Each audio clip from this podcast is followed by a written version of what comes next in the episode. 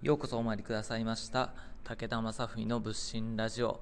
えー、今日はですね仏教に興味ある人へということで少しお話しさせていただこうかなと思っております、えー、普段ですね YouTube の方を撮ってるんですが思った以上にですね皆さん結構興味持っていただいてるなぁと思うように最近なりました、え、今までねなんかお坊さんとか仏教とかあんまり世の中にニーズないかなと思ってたんですが意外とこう喜んでくださる。で最近ねこうやってラジオトークの方でもお話しさせていただいてるんですがちょこちょことねコメントいただけるので嬉しいなと思っております。ありがとうございます。で、えー、そんな中でですねなんとなく興味あるんだっていう方は結構いらっしゃるんですけど、まあ、入り口としてねどういうところから考えていただければいいかなということを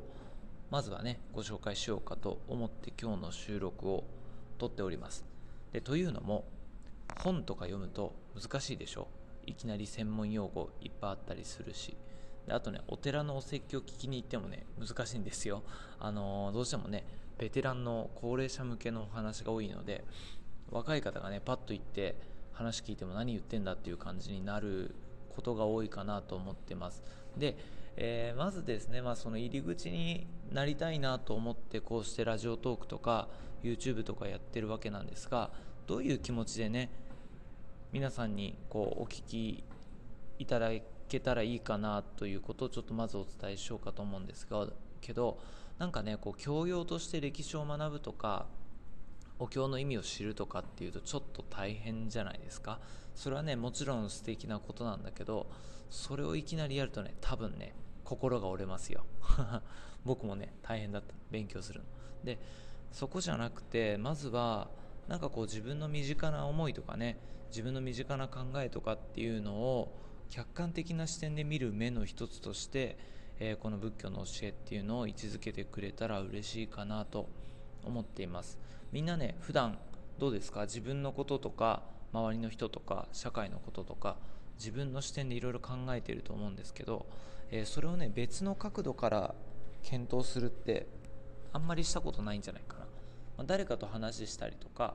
まあ、本読んだりテレビ見たりとかってあると思うんですけどそれってねどうです？ある程度なんかこう予想された範囲内な気がしません、まあ、人間が考えそうな、まあ、賛成と反対ぐらいな感じでしょ。で、えー、これのね、えー、仏教ってどういうことかっていうともっとこの人間の中に賛成と反対があるっていうものをもっと超えた世界からこの人間界を見るとどうご覧になっているかっていう想像をするんです。意味わかるかな？で、えー、例えばさ、えー、まあ外国と日本と戦争したり仲悪くなったりすることもあるじゃないですか。で日本人的立場からするとねまあ、海外なんであんなこと言うんだろうって言って外国攻めたりとかさすることあると思うんですけど、まあ、例えばこれ仏様からご覧になると日本人だろうがアメリカ人だろうが中国人だろうが一緒なんですよ。で人間が右と左いた時にどっちが正しいかとかって仏様目線から見るとどっちもどっちな似たようなもんなんですよ。でものすごく大きな視点から見ると私たちのやってる賛成反対勝ち負けえー、もうありとあらゆるものがねすっごくちっちゃな問題になっちゃうんですよね。でこれよく例えられるのが、えー、仏様はですね、えー、太陽とか月の光に例えられることがあります。太陽の場所から照らしてくれて世界中明るく私たちはね、え周りの景色が見れて自分の姿が見れて太陽のおかげでするわけですが太陽から見ると私たちのことってほんと些細な差だと思いません？人間がね、えー、こっちがイケメンだこっちが可愛いとかこっちの人が頭いいとかこっちの人がお金持ちだとかそんなことって本当に些細な違いなんですよね。でその些細な違いに私たちは右往左往してね迷っているのがこの人生。でそれにふと気づくのが仏教の教えと思ってもらえたらいいかなと思うんですよね。